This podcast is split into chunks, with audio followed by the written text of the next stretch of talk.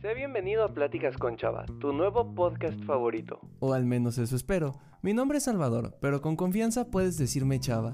Y soy ese amigo que va a estar contigo todos los viernes a las 7 de la mañana, contándote experiencias, platicándote de temas, con el objetivo de que crezcas como persona, que alcances a ser tú mismo. Tal vez te dé un consejo, tal vez te dé una frase o simplemente una pregunta que tú te llevarás de tarea esta semana, con la cual espero que llegues a ser más tú.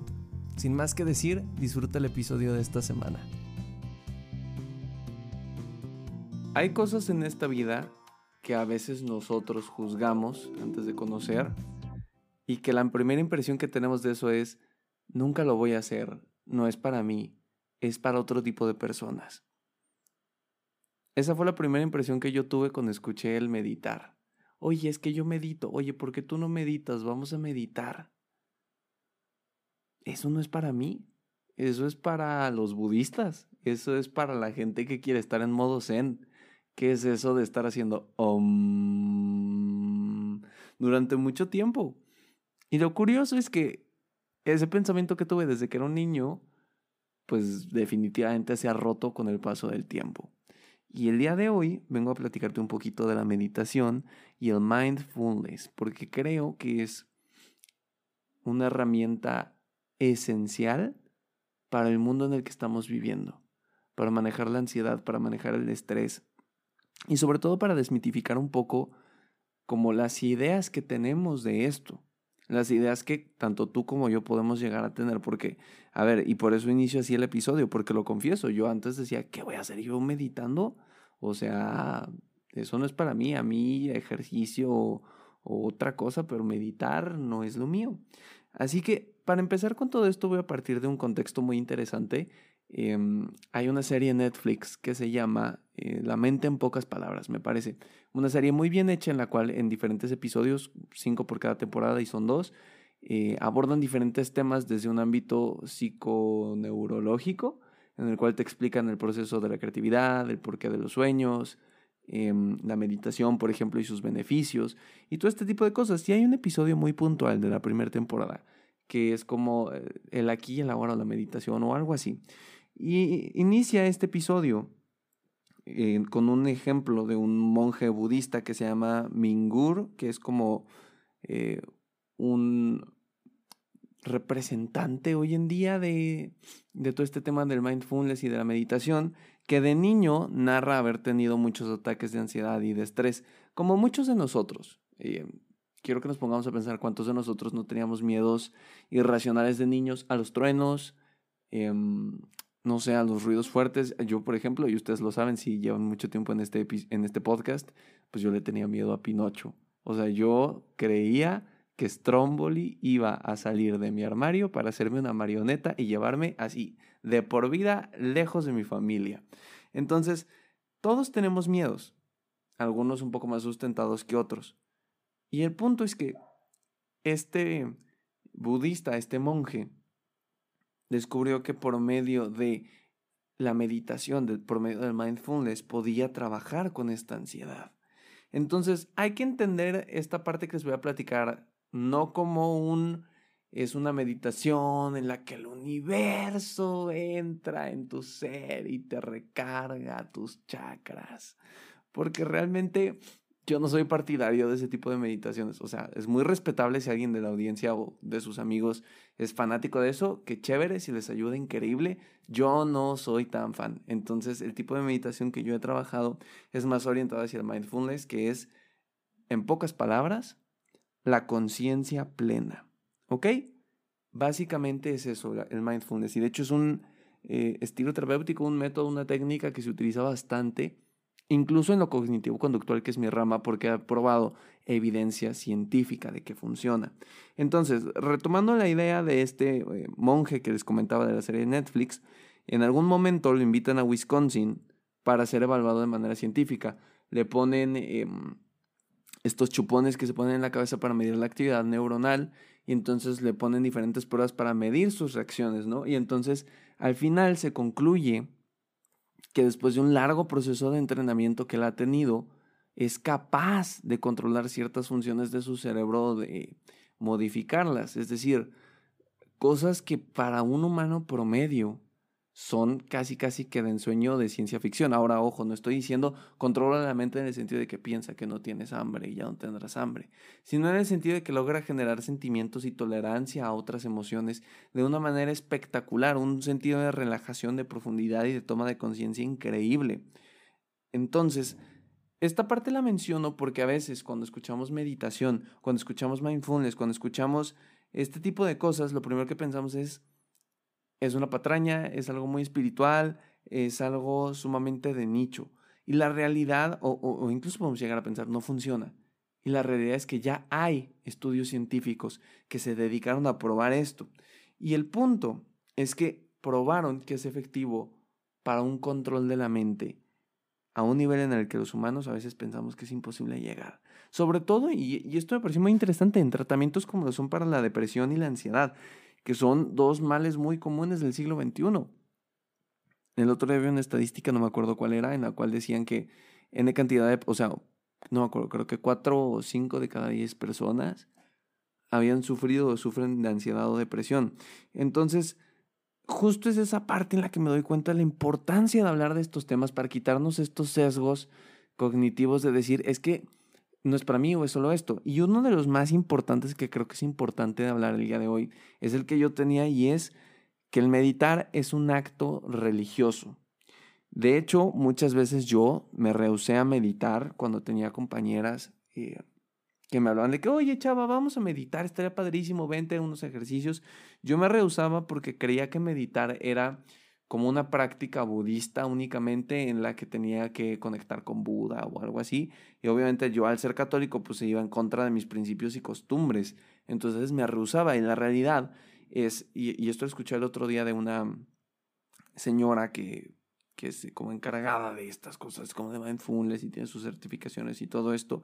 Y decía, es que en un inicio, claro, la, la práctica de meditación fue generada en el Oriente con Buda y todo este tipo de cosas pero ha ido avanzando tanto con el paso del tiempo, igual que el mundo, que ahora no es una práctica budista, es una práctica en la que puedes incluso no incluir alguna religión o incluir la que a ti te parezca. Si nos ponemos a pensar, y esto es algo muy curioso, porque el otro día cuando le platicé a mi mamá que estaba meditando, pues a ver, entiendo, ¿no? Mi mamá se preocupó y lo primero que me dijo es, ¿y no puedes meditar de manera católica?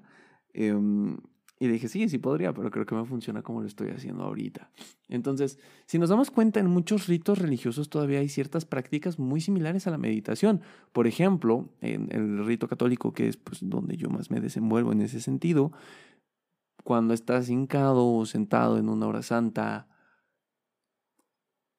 en una adoración o algo así, tu cabeza se concentra en la hostia que está enfrente de ti, que es el cuerpo de Cristo, y empiezas como este diálogo interno a platicar con él, a contarle cosas, a rezar o como tú quieras llamarlo. Y esa es una cierta parte como de la meditación, aunque no, aunque no queramos verlo así a veces. Entonces realmente hay muchas partes de nuestra vida en la que ya está puesto y no lo vemos de esa manera. Entonces, la meditación no es un acto meramente religioso, es un acto de dominio de la mente y de conciencia plena. Es por ello que también otro punto que quiero desmentir es el no vaciar, o sea, no, meditación no es vaciar la mente, meditación no es tener la mente en blanco mientras sentado de chinitos con una postura cómoda le haces porque la verdad es que no. Eh, sí hay algunas prácticas de meditación en las que es om, pero no es vaciar la mente. Creo que es más bien prestar atención. En la sociedad en la que vivimos es muy complicado vivir en el presente. Todo el tiempo estamos pensando en el futuro, en el qué va a pasar y qué tengo que hacer. Voy a pasar mi examen, voy a ir a la fiesta, me voy a graduar, si podré tener trabajo, voy a ver a este paciente, voy a estresarme con tal persona. O en el pasado. También, no solo en el futuro, sino también en el pasado, en el, híjole, debí de haber hecho esto, es que si le hubiera dicho esto a mi novia, o si le hubiera dicho esto a mis amigos, o si hubiera hecho esto con mis profesores, todo sería muy eh, diferente. Entonces, es esta parte muy interesante en el que es prestar atención. Hay un libro del Dalai Lama que tengo muchas ganas de leer, cuyo título es Aquí y ahora. Y creo que es un mantra que cada uno de nosotros puede repetir para recordarnos eso. Vivimos en el aquí y en el ahora. Hay que aprovechar el aquí y el ahora. Sí, claro, pensar a futuro. Sí, claro, ver el pasado para aprender. Pero estar presentes, vivir el momento. Estos segundos en los que tú me estás escuchando y en los que yo estoy hablando no se van a repetir y no se van a recuperar. Básicamente el tiempo es nuestro recurso renovable, no renovable más valioso, porque jamás lo vamos a recuperar. Y creo que esa parte es sumamente importante. Qué buena idea vivir en el presente si es tan corto y si nunca lo vamos a recuperar. De hecho, gracias a eso y otras cosas, pues es como he empezado mi proceso de meditar. Y en este momento voy a hacer una pequeña pausa de un segundo porque para los que sean de México lo deben de estar sabiendo, para los que no tal, estamos en una época de calor espantosa, espantosa, espantosa. Y no puedo hablarles yo del presente si no reconozco que ahorita estoy encerrado sin ventilador para que no haya, haga ruido, eh, con mucho calor. Y de hecho, el problema del calor es que también te da sueño, entonces no quiero estar bostezando en este podcast y en este episodio, entonces con su permiso voy a darle un pequeño trago al agua. Si están teniendo calor, hagan, hagan lo mismo, si no, tómense este momento para eh, reflexionar un poco lo que hemos pensado en el aquí y el ahora. O sea, creo que es un ejercicio muy interesante el tomar conciencia de lo que estamos haciendo en este momento. Tan solo piensa en esto. Trata de concentrarte en tu respiración. ¿Qué olores alcanzas a percibir? A veces por el ritmo de vida que llevamos es muy complicado darnos cuenta de las cosas que nos rodean, pero ¿qué hueles en este momento? ¿Eres consciente de tu cuerpo? Sí, claro, la cabeza está ahí porque no la hemos perdido. Pero, ¿y si mueves los dedos de tus pies? Si mueves tus manos? Si tratas de sentir tus orejas? Si te sientes la ceja? Hay tantas cosas que damos por hecho y que pasamos por alto y que si nos concentramos en el aquí y el ahora vuelven a ser conscientes. Así que te invito a estos cinco segunditos que voy a tomarme para beber agua, que trates de hacer conscientes aquellas cosas que estás haciendo en este momento. Que trates de ver, wow, en el aquí y el ahora es algo muy cañón.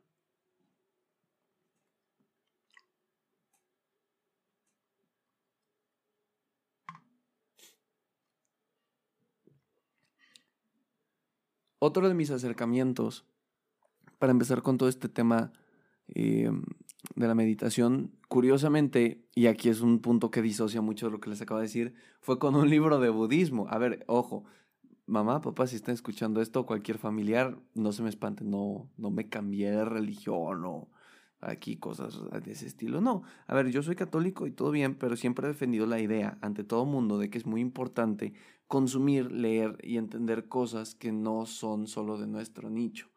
Porque creo que si estamos metidos únicamente en nuestro mundo con nuestras cosas, hay un sesgo durísimo, durísimo, durísimo de confirmación en el que no estamos dispuestos a abrir nuestra cabeza a nuevas experiencias o nuevas cosas, ¿no?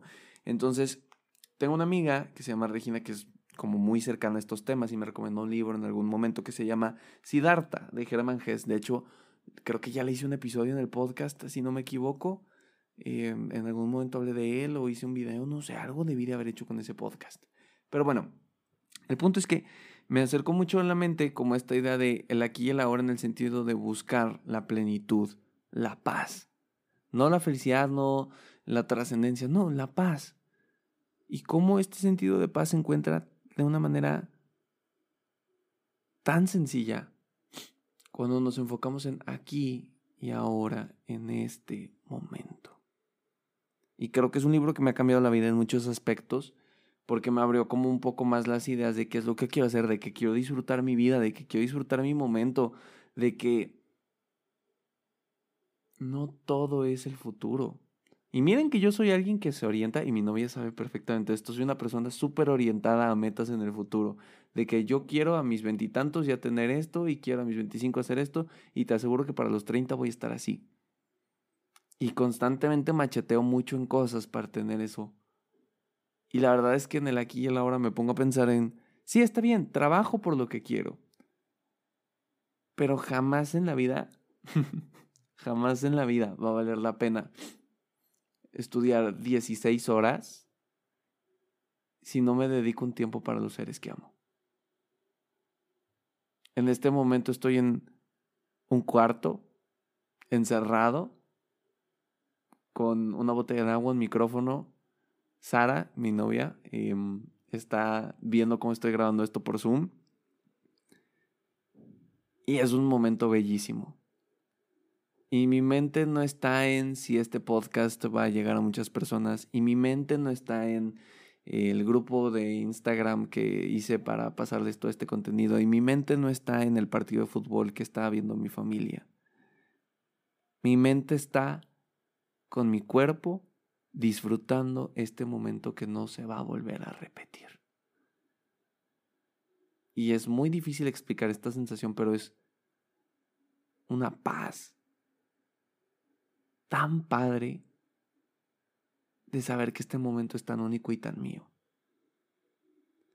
Pero bueno, como todo buen ejercicio, el mindfulness y la meditación, se tiene que entrenar, se tiene que trabajar. Nadie sale eh, siendo un gran, ¿cómo se dirá? Meditador.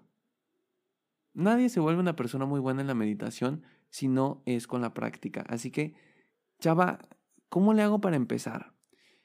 A ver, yo no soy ningún gurú experto en meditación, no soy budista, tampoco soy coach de vida que te quiere hablar de eso, pero yo te puedo compartir que lo que a mí me ha funcionado son dos cosas. La primera, el uso de aplicaciones. Hoy en día hay muchísimas aplicaciones en la App Store, la Play Store, la Xiaomi Store, em, que te ayudan a meditar. Hay una muy buena que se llama Headspace, que está en inglés y que todo el mundo me la ha recomendado, no la he usado. Y hay otra que yo sí uso, y de hecho en mi rutina ya está incluida en las mañanas que se llama...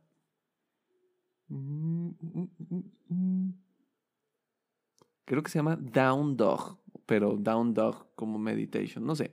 Es la imagen de un perrito con las piernas cruzadas. Me la recomendaron em, en el trabajo y está buenísima porque si tienes tu correo de estudiante es gratuita y es una bomba, es best seller aquí en México. Entonces, la primera parte que yo te diría es, te recomiendo mucho descargarte una aplicación, una aplicación de meditación sencilla, barata, no tienes por qué pagar. Y que empieces a hacerlo cinco minutos al día. Un error que a veces cometemos al momento de crear nuevos hábitos es querer empezar de lleno con todo, ¿no? Así de que quiero hacer ejercicio, voy a hacer seis horas al día desde mi primera semana. Quiero meditar, voy a meditar 100 eh, minutos al día. Y no sé qué, creo que es más importante empezar chiquito y a pasitos eh, seguros antes que querer hacer algo muy grande. Entonces, cinco minutos al día con estas aplicaciones puede funcionar. La segunda es leer, leer, leer, leer. No te estoy diciendo lee Buda, porque pues yo tampoco leo Buda. Em, pero lee cosas que te cultiven como este sentimiento de paz, de autoconocimiento, de, de introspección, yo creo que sería la palabra. Y también buscar también eh, una manera de compartirlo con alguien. Creo que estas experiencias de meditación y de relajación y autoconocimiento se vuelven sumamente enriquecedoras cuando somos capaces de compartirlas con más personas. Entonces, en este momento creo que eso es todo lo que puedo recomendar. Seguramente en mi proceso eh, de acercarme un poco más a la meditación, a lo mejor descubrir nuevas técnicas que les podré compartir a través de Instagram, a lo mejor que es una manera más sencilla, pero por ahora eso es lo que me está funcionando, lo que me está gustando y lo que me está ayudando.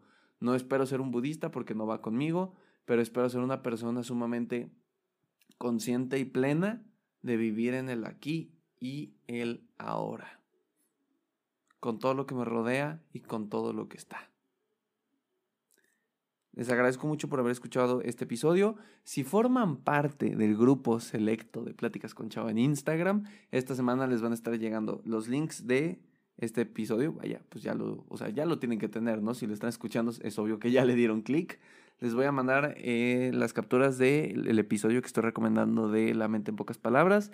Les voy a pasar el PDF del libro que yo leí de Siddhartha y algún que otro articulillo por ahí muy interesante que leí.